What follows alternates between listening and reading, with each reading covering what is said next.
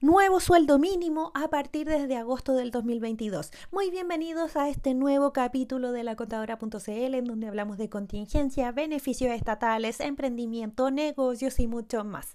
Hoy día te quiero comentar qué es lo que está pasando con el nuevo sueldo mínimo. Esto es principalmente para trabajadores dependientes e independientes. Si tú tienes una pyme, pagas el sueldo mínimo, no olvides reajustarlo desde ahora y que tiene que estar pagado a final de mes el nuevo sueldo mínimo con todo su Yo hice un video pequeño para que demostrarte qué es lo que pasa con la gratificación, sin la gratificación, cómo marca la diferencia para el sueldo líquido a percibir por un trabajador.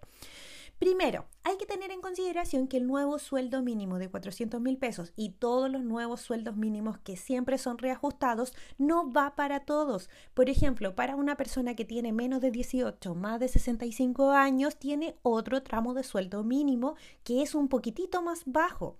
¿Cómo lo podemos saber? Previred.com indicadores. Ojo de que cuando nos dicen el sueldo mínimo, no es obligación pagar el sueldo mínimo. Si tú puedes pagar mucho más, tienes que hacerlo. Y sinceramente, un trabajador con ese dinero, de verdad que no se hace nada.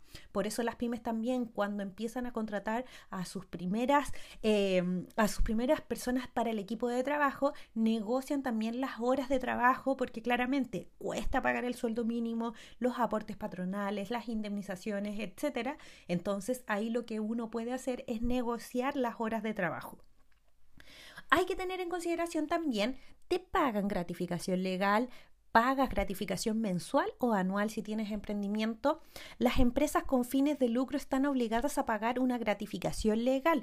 Uno la puede pagar de forma mensual o anual y eso lo estipula en el contrato laboral. Sinceramente, desde mi punto de vista, a mí no me gusta pagar la gratificación legal de forma anual porque depende de la gerencia, de cómo estén administrando la empresa, para saber si vas a tener utilidades a final de año o no. Si la empresa tiene pérdidas, no te van a pagar una gratificación legal. Entonces hay que leer muy bien el contrato laboral. Y otra cosa muy importante, que siempre las empresas deberíamos estar acostumbradas a negociar el valor líquido y de ahí hacia arriba uno va calculando todos los costos que conlleva, pero el trabajador debe saber cuánto es lo que va a percibir líquido final de mes, porque con eso uno puede hacer una planificación.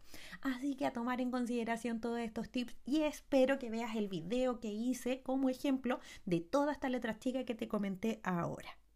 Bueno, ¿y qué más pasa desde agosto del 2022? Desde el 1 de agosto uno ya puede empezar a postular nuevamente al subsidio Protege de 200 mil pesos. Esto va principalmente a mujeres activamente trabajando que tengan hijos menores de 5 años que no tengan el beneficio de sala cuna en su empresa. Si tú tienes el beneficio de sala cuna, si tú estás con pre y postnatal, no te van a pagar este subsidio Protege de 200 mil pesos. Otra pregunta frecuente que me han hecho es que el papá tiene como carga a los niños y la mamá no está trabajando. Lamentablemente no les van a pagar el beneficio porque va justamente para mujeres principalmente y el papá tendría que tener como la tutela legal del niño para poder acceder a estos beneficios. Inclusive los tutores también pueden postular a esto, pero con documento en mano en donde se acrediten que tienen como el cuidado de los niños menores de 5 años. No olviden postular al IFE laboral de hasta 300 mil pesos, que esto va principalmente a trabajadores nuevos que hayan estado cesantes en julio y que ahora tengan un contrato laboral vigente y el bono invierno, que también ya confirmaron que desde el 5 de agosto van a empezar a pagar los 120 mil pesos.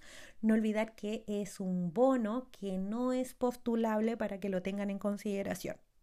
Muchas, muchas gracias por escuchar este nuevo capítulo. Nos vemos el día miércoles. Ah, y stories de Instagram estoy también dejando el link para que me puedas contar tu caso, algún secreto contable, algún secreto de trabajo, confesión de emprendimiento, algún cliente tóxico, algún punto de vista que necesites de mi, de mi parte.